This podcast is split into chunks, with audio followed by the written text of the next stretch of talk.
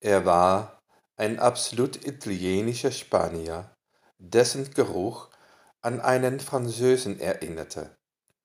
Am Ufer von Portugal verkaufte er Grenzen.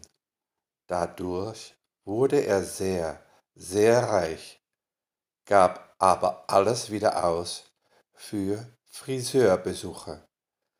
Seinen geheim gehaltenen Namen, den jeder kennt, werde ich vielleicht eines Tages ausplaudern.